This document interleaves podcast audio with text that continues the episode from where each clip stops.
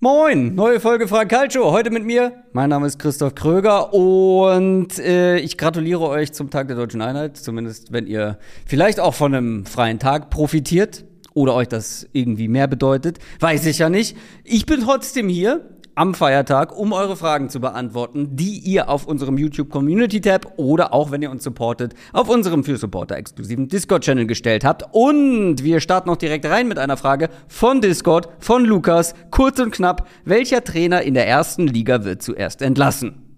Bums aus, fertig. Nicht lang drum geredet gerade raus. Und es ist eine schwierige Frage, weil da sind ja einige Vereine aktuell, bei denen über einen möglichen Trainerwechsel diskutiert wird, weil es bei denen gar nicht so gut läuft. Und ich muss mir jetzt überlegen, wo könnte vielleicht die Zündschnur am kürzesten sein? Wo haben die Trainer vielleicht auch noch ein bisschen Kredit? Wo hinkt man vielleicht den eigenen Erwartungen am meisten hinterher? Und auch bei welchen Vereinen könnte sich das in den nächsten Spielen vielleicht schon ändern? Wer hat denn ja ein toughes Auftaktprogramm? Wo wird's jetzt leichter? Gehen wir mal durch. Schauen wir mal auf die Tabelle. Mainz ist letzter Punkt gleich mit Köln. Ein Punkt aus sechs Spielen ist natürlich auch ähm, hart. Bochum, Darmstadt, Augsburg, Gladbach, Bremen, Union, Heidenheim, Frankfurt mal von unten nach oben. Ich glaube, viel weiter müssen wir nicht hochgehen. Äh, Mainz, äh, da bin ich tatsächlich am überrascht, also das hat mich am meisten überrascht, dass man so tief unten drin steht, dass da gar nichts geht, offensiv und defensiv.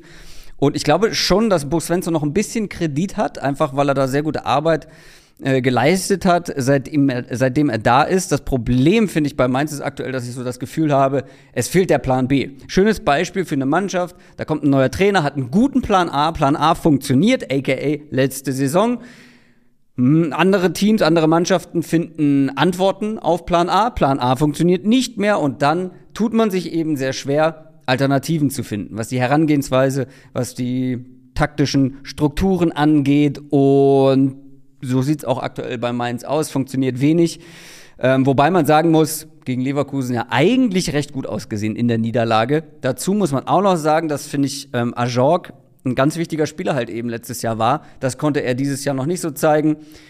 Schlecht reingestartet, dann äh, angeschlagen gewesen. Da bin ich mal gespannt, wenn er wieder zu alter Form zurückfindet, ob dann auch Mainz wieder besser spielt.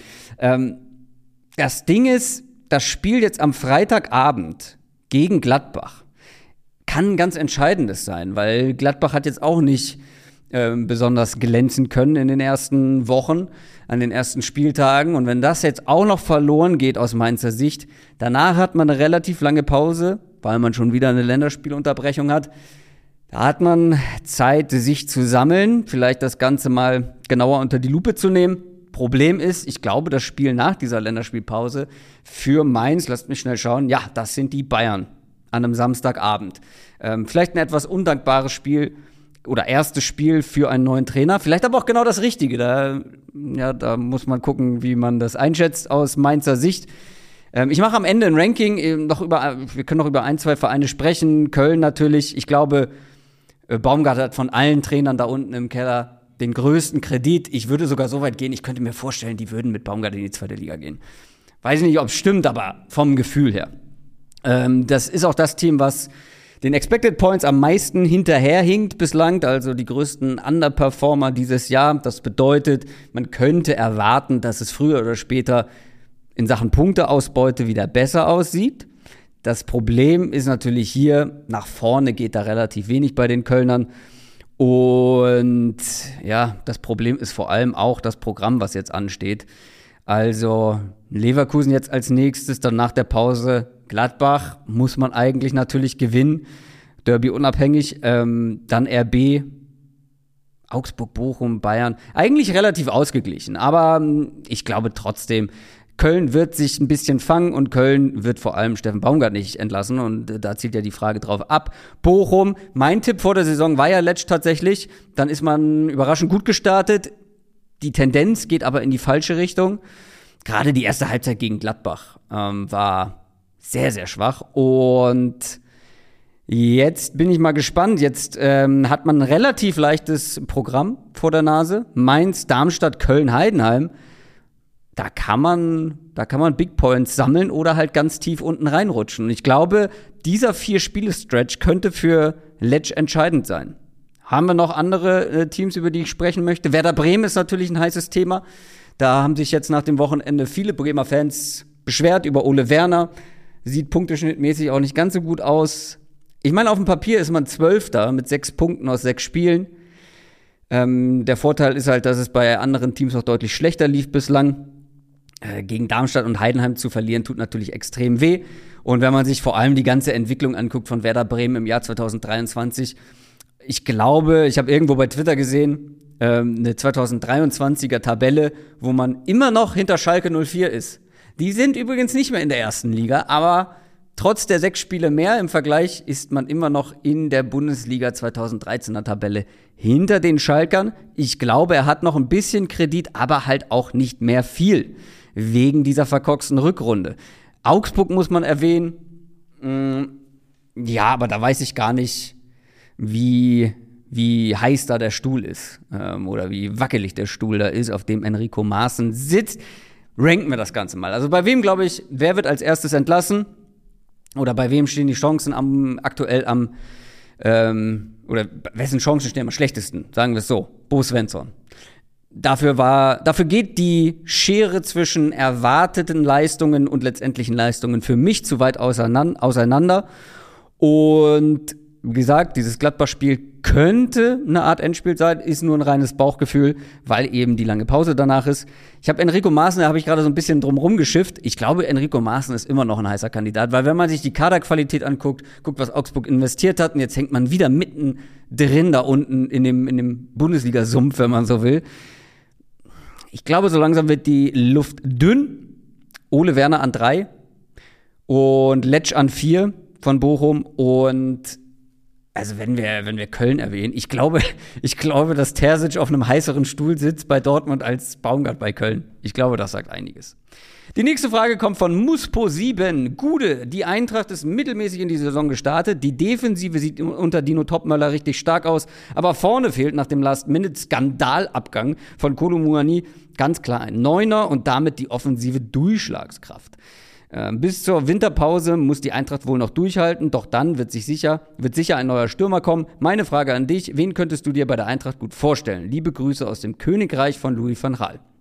Grüße zurück. Ähm, Skandalabgang und Durchschlagskraft, das sind aber auch richtige Schlagwörter. Ähm, also Durchschlagskraft, letztendlich fehlen Tore bei der Eintracht. Ja, da muss man die Eintracht auch ein bisschen in Schutz nehmen, glaube ich, allen voran, weil für kaum einen Verein lief der Deadline Day oder generell die Schlussphase des Transferfensters so brutal wie eben für die Frankfurter mit den Abgängen natürlich von Kulumoni, aber auch, glaube, Lindstrom darf man nicht vergessen, wenn wir über Offensivoutput sprechen. Vier Tore bisher gemacht, ein Stürmer fehlt, ganz klar, da sind wir uns alle einig, ich glaube, da würde auch niemand bei der Eintracht widersprechen, dass ein Stürmer fehlt, der ein bisschen mehr Torgefahr und Effizienz vor dem Tor ausstrahlt. Aber wir brauchen auch nicht so tun, als ob die Eintracht sich irgendwie Chancen in Hülle und Fülle erspielt und nur die Stürmer zu schlecht sind oder Oma Mamouche zu schlecht ist oder wer da auch immer vorne rumtanzt und die Chancen nicht nutzt. So ist es ja überhaupt nicht. Es fehlt in meinen Augen viel mehr die offensive Kreativität. Da gucke ich sowohl auf die Spieler, aber auch auf Dino Topmöller. Wie kreiert man Chancen? Oder vor allem wie viele konnte man bisher kreieren und das sieht wirklich nicht gut aus. Vor allem daran gemessen, wie viel sie eigentlich den Ball haben. Sie haben viel den Ball. Sie sind in Platz 4 in äh, Ballbesitz, sie sind Platz 4 in Sachen gespielte Pässe, sogar Platz 8 in Vieltilt. Ich weiß, dass ich später nochmal eine Vieltilt äh, Statistik habe, deswegen kurz zur Erklärung.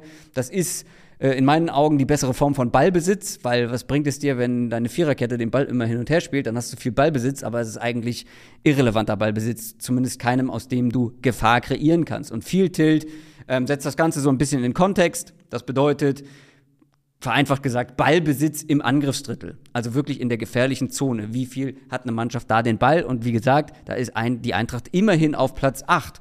Aber da sieht man auch schon, Ballbesitz Platz 4, Field Tilt Platz 8. Also je weiter man nach vorne kommt, desto weniger hat man den Ball. Und wenn wir dann auf Expected Goal schauen, äh, laut X-Value hat man da den geringsten Wert der Liga. Und das ist natürlich extrem schwach. Man hat die wenigsten Schüsse in der ganzen Bundesliga abgegeben.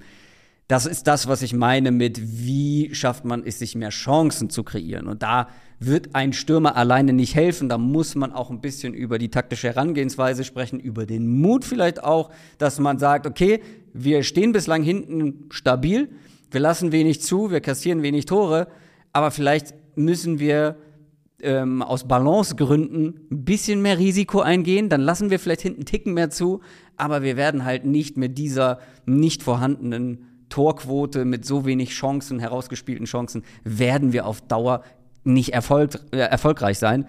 Und da müssen wir halt auch darauf gucken, wie statisch ist das Offensivspiel. Das ist zumindest mein äh, Aspekt, der mir häufiger in den Spielen bei der Eintracht aufgefallen ist, dass da einfach wenig Bewegung drin ist, abseits des Balls, dass da wenig rotiert wird, Läufe in die Tiefe, all solche Geschichten, die es halt schwer macht für eine Verteidigung, ähm, ja, die Eintracht vom Tor fernzuhalten, beziehungsweise ist es halt für Mannschaften sehr einfach, wenn nicht viel Bewegung ist, wenn es sehr statisch ist, das einfach wegzuverteidigen. Dafür sind in der Bundesliga die Defensivreihen einfach zu gut geschult.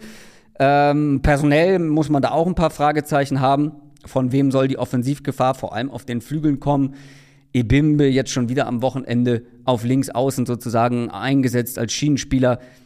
Da beraubst du ihm in meinen Augen seinen größten Stärken, beziehungsweise ich glaube, es gibt Spieler, die dort einfach auch mehr Offensivgefahr ausstrahlen können.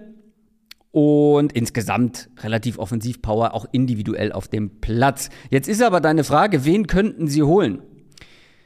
Ähm, dazu muss man nochmal Omar Mamouche vielleicht erwähnen, den ich ja sehr mag als Spieler, aber eben nicht als alleinigen Neuner. Da frage ich mich dann auch, okay, es ist für alle ersichtlich, dass er alleine da ein bisschen verloren ist. Dann stell doch von der Grundordnung ein bisschen um. Spiel nicht mit zwei Zehnern, sondern mit zwei Neunern sozusagen. Also zum Beispiel Götze auf der Zehn. Gut, der ist jetzt gesperrt, aber äh, irgendwen auf der 10 und zwei Stimmer vorne, zum Beispiel in Gang kann Mamouche Doppelspitze mal probieren zumindest, keine Ahnung. Aber äh, wenn ich keinen alleinigen Neuner habe oder niemanden habe, der das Spiel kann, warum tue ich es dann?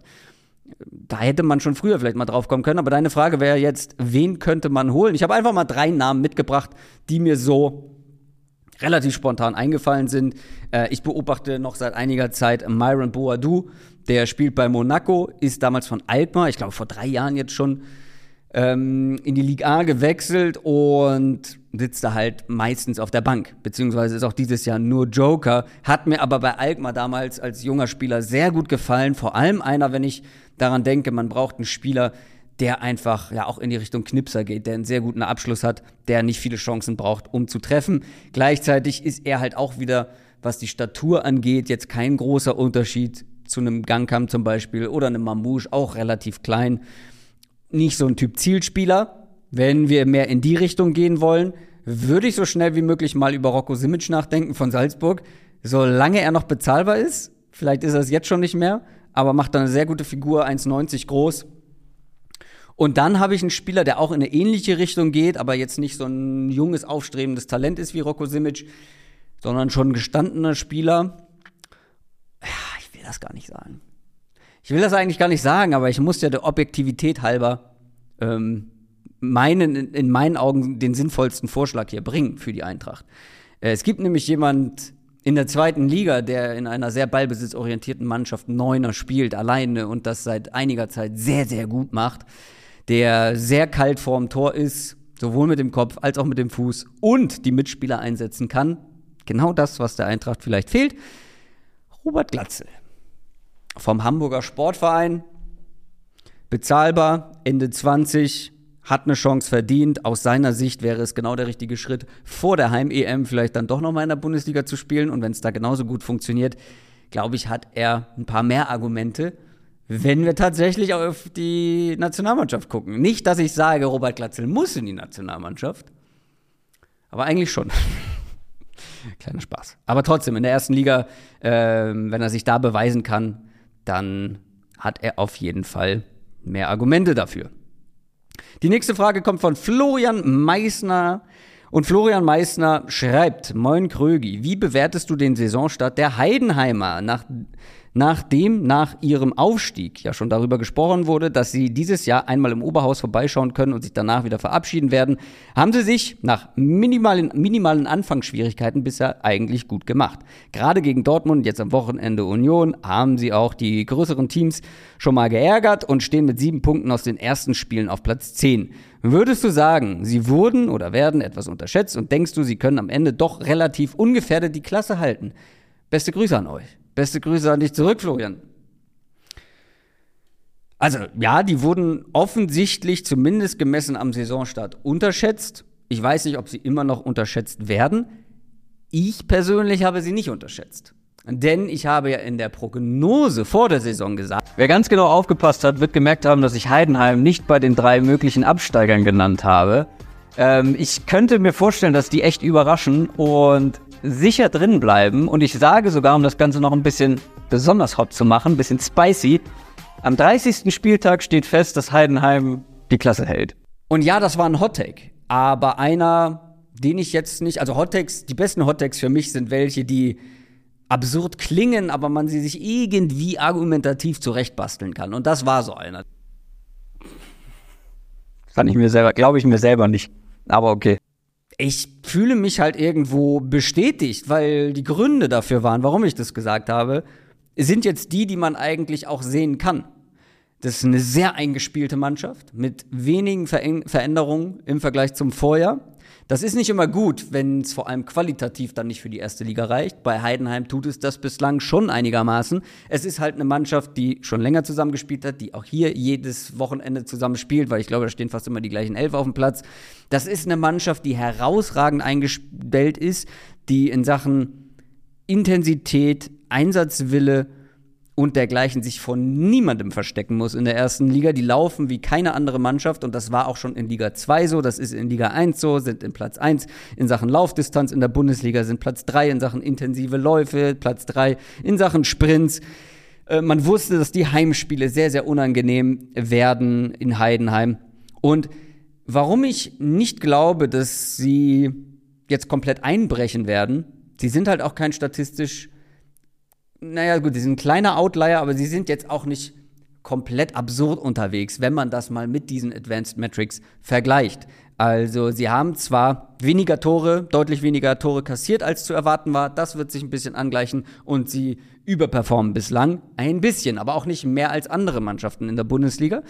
Deshalb glaube ich, Heidenheim äh, wird, glaube ich, mittlerweile nicht mehr unterschätzt. Ich glaube auch nicht, dass sie da wirklich in diesen Mittelfeldregionen, in diesen ungefährdeten Mittelfeldregionen bleiben. Ich glaube aber auch nicht, dass sie komplett einbrechen und sang- und klanglos absteigen werden. Ich glaube, es wird so ein Mittelding daraus, dass sie zwar sehr lange im Abstiegskampf drin hängen werden und dann, ich hoffe natürlich, mein Hot Take trifft, äh, trifft zu und äh, ich rücke natürlich keinen Millimeter davon ab. Deswegen sage ich weiterhin, am 30. Spieltag ist Heidenheim gerettet. Ich glaube nämlich, sie werden halt vor allem noch den ein oder anderen, auch größeren Gegner, und das sind fast alle, ähm, ärgern können. Dafür sind sie einfach zu unangenehm, zu stabil auch in ihrem Auftreten. Stefan E. hat eine Frage gestellt. Servus, die Spurs sind bisher sehr gut in die Saison gestartet und stehen mittlerweile auf Platz 2, auch wenn das Spiel gegen Liverpool sehr, sehr glücklich war. Ja, können die Spurs bisher als einer von wenigen Clubs überzeugen, auch ohne Harry Kane. Woran würdest du sagen, liegt dieser Aufschwung und denkst du, dass sie das bis zum Ende halten können, so wie Arsenal letztes Jahr? Gut, Arsenal konnte es nicht ganz so gut halten, weil die sind am Ende eingebrochen. Die hätten realistische Chancen auf die Meisterschaft gehabt. Woran liegt es, dass die Spurs so gut spielen? Ich glaube, das kann man an einer Person festmachen und die ist Ange Postecoglou, der neue Trainer. Und damit mache ich es mir relativ einfach, ja, aber ich werde noch ein paar ähm, Details nennen, warum ich glaube, dass er halt wirklich, also, also fast, fast im Alleingang dafür verantwortlich ist. Es ist natürlich nicht ganz, aber er ist der wichtigste Faktor, weil Ange Postecoglou ist ähm, nach Tottenham gekommen mit einer ganz, ganz klaren Spielphilosophie, einer ballbesitzorientierten Spielphilosophie, die er überall so praktiziert hat. Ich hätte halt niemals gedacht, dass er sie so schnell, so gut umgesetzt bekommt. Die Spurs sind halt viel offensiver, viel ballbesitzorientierter, sind auch viel unterhaltsamer, aber sehr viel schneller erfolgreich damit, als ich das erwartet hätte. Ich habe mal nachgeschaut, ob das nur so ein Gefühl ist, äh, dass die Spurs irgendwie ähm, das schon so gut hinkriegen, was Postecoglou umsetzen will. Aber wenn man sich das statistisch mal anschaut, Stichwort offensiver, die sind Platz 1 in Torschüsse. Niemand hat häufiger aufs Tor geschossen oder in Richtung Tor geschossen als die Spurs. Letztes Jahr war man auf Platz 7. Man ist Platz 4 in Sachen Field Tilt. Hier hatte ich mir die Notiz gemacht. Field Tilt, wie gesagt, Ballbesitz im Angriffsdrittel, also in, im gefährlichen Bereich. Da war man Platz 16 letztes Jahr. Und in Sachen Gegenpressing-Intensität, also wie intensiv ist letztendlich auch das Gegenpressing nach Ballverlusten, da war man letztes Jahr auf Platz 12, dieses Jahr auf Platz 2. Es viel, spielt sich einfach viel mehr in der gegnerischen Hälfte ab, was die Spurs machen. Ja, die Spurs waren jetzt jahrelang eine Mannschaft, die eher auf Konter gesetzt hat, defensiv gut stehen, stabil sein, schnell nach vorne spielen, über Harry Kane und Jong-Min Son und so halt ähm, erfolgreich sein. Und das hat man einmal komplett umgekehrt, diese Herangehensweise. Die Frage ist, wie kann das funktionieren? Wie kann man mit einer Mannschaft, die die letzten Jahre ganz anders Fußball gespielt hat, wie kann man so schnell um 180 Grad eine Rolle oder eine, eine Umkehr um 180 Grad machen und trotzdem so erfolgreich spielen. Und ich glaube, Anspruch Kugel ist da halt der entscheidende Faktor, weil er A natürlich seine Spielidee offensichtlich sehr gut vermittelt und sehr schnell vermittelt bekommt, gleichzeitig aber ein herausragendes Gespür zu, zu haben scheint, was Spielerqualitäten, individuelle Spielerqualitäten für Spielerrollen angeht. Weil Postecoglou hat ähm, ganz klare Rollen in seinem System. Darüber haben wir zum Beispiel in unserem Shopping Guide über die Spurs viel gesprochen, dass die Flügelspieler eigentlich überhaupt nicht passen für das, was Postecoglou bisher in seiner Trainerlaufbahn so gemacht hat. Und da waren die Bedenken, wie soll das mit diesem Kader funktionieren, vor allem so schnell. Und die Lösung ist, er spielt halt mit einer ganz anderen Mannschaft als seine Vorgänger.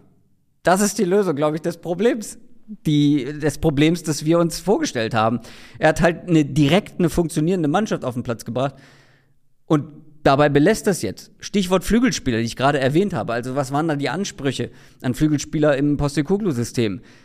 Spieler, die das Feld breit machen, die in der Breite stehen bleiben und dann sehr gut in 1 gegen 1 Duellen sind, viel Tempo mitbringen und dann spielen da halt so Leute wie ein Marlos Solomon zum Beispiel oder ein Brandon Johnson. Beides Neuzugänge, die halt genau auf dieses Profil passen und kein Jong Min Son mehr der rückt nach innen und macht das da auch sehr gut. Auch weil er als Stürmertyp sehr gut halt einfach zum Postekuglu, zum Anspol passt, ähm, verglichen mit anderen Stürmertypen.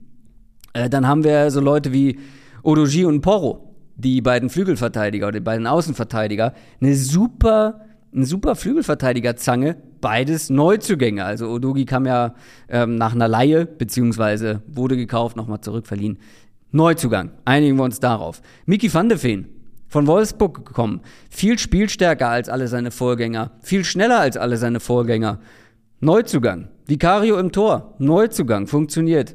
James Madison, bislang wahrscheinlich der wichtigste und beste Spieler bei den Spurs neben, neben Son, Neuzugang. Ähm, dann die Doppel-6 besteht halt aus zwei Spielern, die vorher quasi keine Rolle gespielt haben oder nur eine kleine Rolle. Bei Yves Bissouma lag es natürlich auch an Verletzungen, aber gerade einen ein Papessar hat keine Rolle gespielt. Ähm, und jetzt ist er ein gesetzter Sechser. Jetzt spielen die beiden auf der Doppel-Sechs zusammen. Was ich sagen will, das ist eine komplett neue Mannschaft. Das hat nichts mit den Spurs aus der vergangenen Saison zu tun. Ich glaube, Romero, äh, Kulusewski und Son. Son, wenn er spielt. Und das war's, ne? Die anderen sitzen alle auf der Bank oder kommen rein halt maximal. Das sind die einzigen Spieler, die häufiger spielen unter Postekuglu und letztes Jahr auch schon häufiger gespielt haben. Also das ist wirklich Wahnsinn, wie schnell das dann auch funktioniert. Und dass es so schnell funktionieren kann, da muss man das Ganze wieder auf den Trainer zurückführen, weil das ist ja eine, ähm, eine Qualität, bei denen viele Trainer oder, an, oder eine Sache, an der viele Trainer scheitern, Neuzugänge schnell zu integrieren, dass es dann auch individuell schnell passt und funktioniert. Aber das tut es hier und Stichwort Harry Kane, ich glaube, mit ihm wäre es noch erfolgreicher. Ähm, anders, aber wir haben auch in der Vorbereitung schon gesehen, dass Harry Kane in diesem System sehr gut funktionieren kann. Jetzt ist die Frage, die du stellst, kann man, äh, wie hast du es formuliert? Ähm, Nee, irgendjemand hatte gefragt, ob man von mehr oder von was man träumen kann bei den Spurs. Es gab viele Fragen zu den Spurs, muss ich dazu sagen. Jetzt in dieser Frage nicht konkret, aber wohin kann die Reise hingehen? Können sie es aufrechterhalten? Äh, ist bei dir die Frage. Also ich sag mal so, die Meisterschaft wird's, also für die Meisterschaft ist man dann doch, glaube ich, noch hinten auch zu anfällig. Dafür sind zu viele wilde Spiele dabei. Du hast das Liverpool-Spiel angesprochen. Es war sehr glücklich. Man hat gerade mal in der Nachspielzeit durch ein Eigentor des Gegners es geschafft, gegen neun Liverpooler zu gewinnen. Und wer weiß, wie das mit 11 gegen 11 ausgegangen ist. Gab dazu natürlich noch einige Schiedsrichterentscheidungen, die nicht ganz so glücklich waren. Insbesondere das Abseitstor, das zurückgenommene Tor von Liverpool.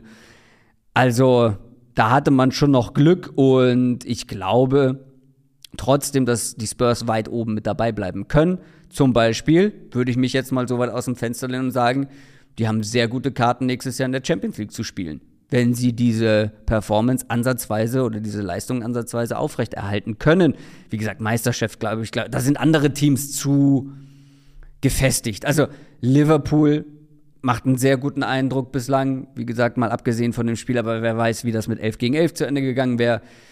City, Arsenal sind für mich einfach da noch drüber anzuordnen. Aber dann Platz 4, Platz 5. Also da erwarte ich die Spurs nach den ersten Eindrücken schon, weil die anderen tun sich wirklich sehr schwer, die da in Frage kommen. Dann haben wir eine Frage von Mika van Schonhofen. Moin Krögi. Fußball ist ja ziemlich einfach zu verstehen. 22 Menschen laufen einem Ball hinterher und versuchen ein Tor zu erzielen. So weit, so einfach. Geht es aber darum, die Taktik der Mannschaft zu erkennen, wird es deutlich schwieriger. Meine Frage daher, wie schaust du Fußballspiele? Auf welche Sachen achtest du? Machst du dir Notizen? Und welchen Content schaust du dir an, um dein Wissen zu erweitern? Viele Grüße aus Mörs. Ähm, das ist eine sehr schöne Frage, die ich häufiger auch zum Beispiel in meinen Twitch-Streams gestellt bekomme, noch nicht hier in einem Fracalcio, glaube ich, beantwortet habe. Take your eyes off the ball sagen die Amerikaner. Ich glaube, das ist tatsächlich auch ein Buchtitel von einem Buch über American Football. Ähm, aber das trifft eigentlich auf jeden Mannschaftssport, zumindest auf die Mannschaftssportarten zu, mit denen ich mich einigermaßen auskenne, insbesondere Football und Fußball. Du kannst nämlich auch im Fußball sagen, take your eyes off the ball. Was bedeutet das? Guck nicht auf den Spieler, der den Ball hat. Guck nicht auf den Ball, was da passiert, sondern guck auf alles andere drumherum weil das ist entscheidend, um Taktiken zu verstehen, Taktiken zu identifizieren äh, und sich ja damit auseinanderzusetzen, was die Mannschaften eigentlich so machen. Weil wenn du nur auf den Ballträger bzw. den Ball schaust, verpasst du eigentlich alles, was relevant für eine Taktik ist. Gegen den Ball und mit dem Ball. Wie positionieren sich die Spieler? Wie ist die Raumaufteilung? Wo sind Überzahl? Wo sind Unterzahlsituationen? In welcher Phase des Spiels? Natürlich muss man sich auch immer, äh, muss man auch immer wissen, wo der Ball ist, weil dementsprechend verändern sich taktische äh, Gegebenheiten natürlich auch. Aber das ist, glaube ich, das A und O. Und das ist tatsächlich gar nicht so leicht, wie man sich das vorstellt, wenn man halt jahrelang auf den Ball geschaut hat. Sich zu zwingen, vom Ball wegzuschauen, ist, wie gesagt, keine kleine Herausforderung. Ähm, Tifo, die Jungs von Tifo haben gerade ein Buch rausgebracht, oder was heißt gerade, ich glaube, es gibt schon ein bisschen länger, äh, How to Watch Football. Will ich unbedingt noch lesen, vielleicht hat es jemand von euch gelesen, dann gerne mal in die Kommentare schreiben. Da bin ich mal sehr gespannt, was sie da so als Rezept, als Fußball-Watch oder Football-Watch-Manual, also als Gebrauchsanweisung zum Fußballgucken reingeschrieben haben. Ich glaube, das war so die, die Intention dieses, dieses Buches. Aber das A und O ist halt, take your eyes off the ball. Notizen, ob ich mir Notizen mache, ich mache mir im Football sehr viele Notizen für den äh, NFL-Podcast, für alle, die es nicht wissen. Manche sind immer noch überrascht. Ja, ich mache seit fünf Jahren mit Adrian Franke einen NFL-Podcast, Downset Talk heißt der, gerne mal reinhören, wo wir halt äh, einzelne Spiele besprechen, sowohl äh, bevor sie stattfinden, wir machen aber auch ein kleines Recap, sprich, ich muss über die Spiele individuell sprechen über die einzelnen Spiele und was darin passiert ist. Dementsprechend mache ich mir da auch Notizen, damit ich während der Spiele halt alles behalte, was in meinen Augen wichtig ist. Im Fußball habe ich jetzt auch so ein kleines Notizbüchlein. Das wird aber noch nicht so intensiv genutzt, weil, also ich spreche natürlich zum Beispiel hier im Frakalshow oder dann in so Formaten wie, wie spielt eigentlich über einzelne Mannschaften, über taktische Entwicklung oder über einzelne Facetten die man natürlich dann auch nochmal gesondert recherchieren kann. Anders als Nico und Niklas, die ja in 50 plus 2 über eben jedes Spiel in der Bundesliga sprechen. Das habe ich so nicht. Deswegen werden da die Notizen ein bisschen vernachlässigt. Aber wenn du einen Anspruch hast, ähm, keine Ahnung, ähm, ja, dass du, dass dir das wichtig ist. Weil mir zum Beispiel ist es wichtig, wenn ich mir Notizen mache, behalte ich Dinge viel leichter, wenn ich sie einmal geschrieben habe. Ich glaube, das ist auch neurologisch zu erklären. Ähm, deswegen kann das auf jeden Fall schon helfen. Im Fußball mache ich es eher sporadisch. Was ich hingegen sehr viel mache, ist mir natürlich anderen Content anzuschauen oder Dinge zu lesen, um mein, ähm, mein Wissen zu erweitern, meinen Wissenshorizont auch irgendwo zu erweitern. Ich würde trotzdem sagen, das Wichtigste, um sich irgendwie da in die Richtung weiterzubilden, ist Spiele gucken. Gucken, gucken, gucken, gucken, gucken, so viel wie möglich, aufsaugen wie ein Schwamm. Und dann halt natürlich, wie ich gesagt habe, vom Ball weggucken, was machen die Mannschaften taktisch, taktisch was sind die Herangehensweisen, ähm, was sind die, die spielerischen Ideen und so weiter, was passiert mit Ball, was passiert in den Umschaltphasen, nach Ballverlust, nach Balleroberung, auch ganz wichtig, und was passiert dann gegen den Ball. Gucken, gucken, gucken ist das Allerwichtigste.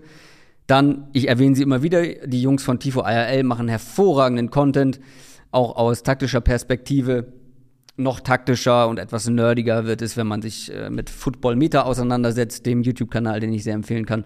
The Purest Football geht sogar teilweise noch ein bisschen tiefer rein.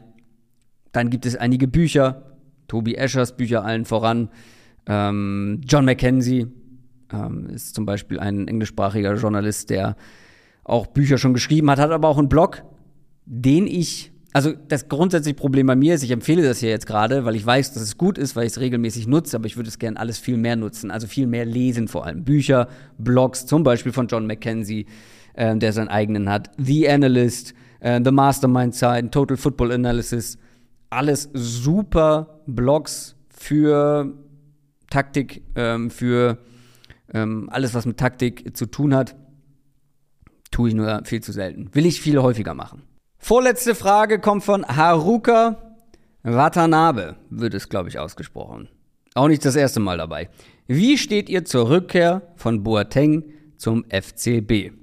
Also, wer es nicht mitbekommen hat, Jerome Boateng trainiert aktuell beim FC Bayern München mit, denn die haben Probleme, was ihre Kadertiefe in Sachen Innenverteidiger angeht. Deswegen wurde ihr Ex-Spieler Weltmeister Jerome Boateng, der aktuell keinen Vertrag hat, an die Siebener Straße zitiert und darf mal mittrainieren und dann wird sich angeguckt, ähm, ob man ihm einen spontanen Vertrag anbietet. Ähm, ich habe mir lange überlegt, ob ich das Thema hier aufmache, weil es ist nicht, es ist kein einfaches Thema. Das Ding ist halt noch nicht fix und ich will jetzt nicht die Bayern dafür shamen, äh, das zu machen, wenn sie es letztendlich dann vielleicht doch nicht machen. Meine erste Reaktion, und ich glaube, die Frage, die hier über allem stehen muss, wenn wir über dieses Thema sprechen, ist, muss das sein? Aus unterschiedlichen Gründen. Weil wir können gleich über die moralische Perspektive sprechen, aber auch sportlich. Muss das sein? Muss man Jerome Boateng jetzt verpflichten? Also wir brauchen gar nicht so viel darüber sprechen, dass man in Sachen Kaderplanung extreme Fehler begangen hat. Und ja, natürlich ist es ärgerlich, wenn sich dann irgendwie drei Innenverteidiger verletzen und vor allem zeitgleich halt dann mehrere Innenverteidiger verletzen.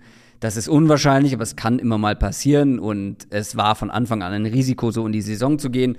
Und das ist jetzt die Quittung dafür. Und trotzdem würde ich halt die Frage stellen, ist Jerome Boateng aus sportlicher Perspektive die beste Lösung für das Problem. Boateng ist halt der Spieler, der aktuell vertragslos ist, der noch am ehesten auf einem Niveau gespielt hat, ja, mit dem man den Bayern helfen kann. Das ist aber Jahre her. Vor zwei Jahren hat der seinen Stammplatz im Laufe der Saison in Lyon verloren. Letzte Saison, acht Einsätze, 430 Minuten. Der Mann ist 35 Jahre alt. Was glauben die Bayern, wie schnell der wirklich wieder auf einem auch Fitnesslevel unterwegs sein kann, mit dem er den Bayern wirklich in der Bundesliga, im Pokal, in der Champions League, wo auch immer helfen kann. Jemand, der aus sportlicher Sicht halt auch schon seine, ähm, seine Daseinsberechtigung bei Lyon irgendwann verloren hat. Bei Lyon, die, bei denen es nicht gut lief zuletzt. Ähm, Deswegen habe ich hier halt meine Fragen. Ist es wirklich die sportlich beste Option? Ein Tarek Buchmann, das junge Talent, äh, Innenverteidiger-Talent, der ist aktuell verletzt, soll aber, ist mein letzter Stand, Mitte Oktober zumindest wieder mit am Start sein können. Will man nicht einfach das irgendwie versuchen zu kompensieren, die nächsten? Vor allem haben wir jetzt noch ein Bundesligaspiel und dann schon wieder Länderspielpause nach der Länderspielpause kann die Verletzungssituation schon eine ganz andere sein. Und vielleicht hat man dann schon ziemlich zeitnah wieder vier fitte Innenverteidiger. Und dann würde ich dann doch lieber auf einen, auf ein großes Talent aus der eigenen Jugend setzen und dem mehr Chancen geben, als einem 35 Jahre alten Jerome Boateng, der wie gesagt aus sportlicher Sichtweise schon sehr, sehr lange nicht mehr gezeigt hat, dass er den Bayern helfen könnte. Und jetzt kommen wir zu einer anderen Perspektive. Ähm, und zwar, und eine Sache noch dazu, muss man den wirklich verpflichten, obwohl man in ein paar Monaten ja auch im Wintertransferfenster für die entscheidende Phase in allen Wettbewerben nochmal aktiv werden kann, beziehungsweise ziemlich sicher auch aktiv werden wird. Der moralische Punkt. Es ist ja nicht irgendwen, den man da holen will. Ich werde versuchen, das alles so neutral und objektiv wie möglich ähm, ja nochmal darzustellen und, und ähm, zu formulieren. Das ist ein Spieler, das ist ein Mensch, der von zwei seiner Ex-Freundinnen Körperverletzung vorgeworfen bekommen hat. Eine davon hat sich das Leben genommen, nachdem Boateng sie in einem Interview mit der Bild-Zeitung ganz schön bloßgestellt hat und ähm, die dann sieben Tage lang auf Social Media beschimpft und von, der, von den Boulevardmedien verfolgt wurde. Ähm, bei der anderen ähm, Ex-Freundin, auch ähm, Mutter, glaube ich, von zwei seiner Kinder, ähm, die ihm auch Körperverletzungen vorwirft, da wurde jetzt das Urteil, was es schon gab, wieder aufgehoben. Aber nicht, weil man seine Unschuld beweisen konnte, nee, sondern wegen Verfahrensfehlern beim ersten Urteil. Sprich, das Ganze ist noch überhaupt nicht durch, das Ganze wird nochmal neu aufgerollt.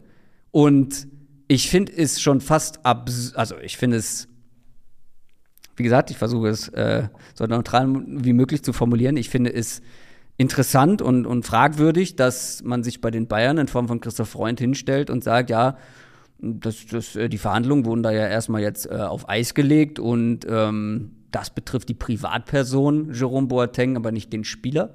In meinen Augen gibt es Grenzen, wo du Privatleben und ähm, das Leben als Fußballer ähm, trennen kannst. Und die sind in meinen Augen da schon weit überschritten worden. Und vor allem selbst die Klägerseite findet das gar nicht schlecht, dass ähm, das Urteil oder dass der ganze Prozess jetzt nochmal neu aufgerollt wird, weil man sogar ein härteres Urteil nicht erwartet, aber darauf hofft. Fakt ist, der FC Bayern München einer der größten Fußballvereine der Welt, könnte in den nächsten Tagen jemanden verpflichten, der mitten in einem Verfahren bezüglich häuslicher Gewalt steckt. Und, also, sorry Leute, aber das geht doch nicht. Also, ich habe ja jetzt noch nicht mal über Kasi Alinhat gesprochen. Das ist seine Ex-Freundin, die sich leider das Leben genommen hat. Und da empfehle ich einen Spiegelartikel aus 2021. Der ist leider hinter der Paywall. Aber wenn ihr könnt, lest euch den durch. Der ist ziemlich lang, aber sehr aufschlussreich, den ich mir extra jetzt nochmal durchgelesen habe. Und das Einzige, was ich jetzt noch sagen möchte, ist letztendlich will der FC Bayern oder überlegt der FC Bayern, einen Spieler zu verpflichten, zu dem unglaublich schwere Vorwürfe im Raum stehen. Sowohl bei Casalinat als auch bei seiner, ähm, bei der anderen Ex-Freundin. Vorwürfe, die von Machtmissbrauch über Untreue bis hin zu eben Körperverletzung und Gewalt gehen. Das sind Vorwürfe, die so schwerwiegend sind, dass der eigene Halbbruder sich von ihm distanziert hat. Also das macht man ja nicht mal so eben. Ja. Ähm, ich will nur noch mal, ich wollte das Ganze hier noch mal, deswegen habe ich die Frage auch mit reingenommen ich wollte es einfach nochmal verdeutlichen, dass wir hier nicht nur über den Fußballer Jerome Boateng sprechen, sondern eben auch über die Person und was da alles schon vorgefallen ist. Und dass man das nicht vergessen sollte. Und man kann darüber denken, was man will. Und das beurteilen, wie man, wie man möchte. Aber wie gesagt, die Frage, die ich eingangs gestellt habe, muss in meinen Augen erlaubt sein. Muss das sein? Muss der FC Bayern München Jerome Boateng verpflichten? Ist es das wert? Ist der sportliche Mehrwert, den ein Jerome Boateng den Bayern bringen könnte, das wert? Und image-technisch, also sportlich ist das eine, moralisch ist das andere in meinen Augen. Und da kommen wir zu einer persönlichen Meinung, damit das hier nie justiz äh, nicht justizabel werden kann. In meinen Augen hat dieser Mann nichts, aber auch so gar nichts in der Bundesliga und auch nicht im Profifußball verloren und vor allem nicht bei dem Aushängeschild des deutschen Fußballs. Und damit kommen wir zur letzten Frage. Florian Hufnagel, Servus, wenn du einen Fußballverein gründen würdest, wie würde dein idealer Trikotsatz ausschauen? Ausstatter, Farbpalette, Sponsor etc. Liebe Grüße aus dem wunderschönen Wien. Grüße zurück. Also, also ich, wenn ich einen Fußballverein gründen sollte, was nie passieren wird, sehr wahrscheinlich, äh, ist das natürlich ein Calcio Berlin Verein, klar. Deswegen Farbpalette, Calcio Berlin Farben. Ein dunkles Anthrazit, altrosa, weiß. Das sind die drei Farben die in Frage kommen. Ausstatter, mein Lieblingsausstatter, Kappa. Das Heimtrikot, das Haupttrikot wird natürlich ein bisschen ähm, 90er-Jahre-Look sein. Also so ein Retro-Look mit Kragen. Logisch. Also wir haben ein dunkles Trikot, anthrazitfarbenes, vielleicht sogar schwarzes Trikot mit einem Anthrazitmuster, vielleicht auch. Muss ich mir noch überlegen. Dunkles Trikot, dunkler Kragen, aber am Kragen ähm, einen Doppelstreifen, rosa-weiß, ja, unten am Kragen, rosa-weißen Streifen, diesen gleichen Doppelstreifen als Ärmelbündchen, äh, ja, der dann hier so ist, rosa-weiß. Und dann weiß ich gar nicht, ob es noch so viel braucht. Also dann vielleicht in rosa, Kappa hier. Ähm, oh, ja, ich trage das passende T-Shirt dafür, findet ihr bei uns im Shop unten in der äh, Videobeschreibung. Kurzer Teaser noch an der Stelle. Calcio Berlin Logo hier, aber richtig drauf als, als richtiges Patch. Kappa hier. Und dann weiß ich gar nicht, ob es noch so viel braucht. Irgendeine Art von Applikation braucht es natürlich schon noch. Ähm, und Auswärtstrikot weiß, ganz feine rosa Nadelstreifen. Ein bisschen so wie das Auswärtstrikot aktuell von Kalitea Athen das ich mir gekauft habe, weil es wunderschön ist. Das halt nur weiß und dann rosa Streifen drauf, rosa Rundhalskragen und rosa Ärmelbündchen. Das würde, glaube ich, gut aussehen. Oder vielleicht sogar Gold hier. Ah, weiß ich nicht. Muss ich mich noch entscheiden. Aber das waren so meine ersten Gedanken zu einem Trikotsatz, einem Calcio Berlin Trikotsatz. Vielleicht gibt es das ja irgendwann, wer weiß. Das war auf jeden Fall Frag Calcio für heute. Ich hoffe, es hat euch gefallen. Feedback wie immer gerne in die Kommentare und dann sehen wir uns im nächsten Video. Macht's gut. Tschüss.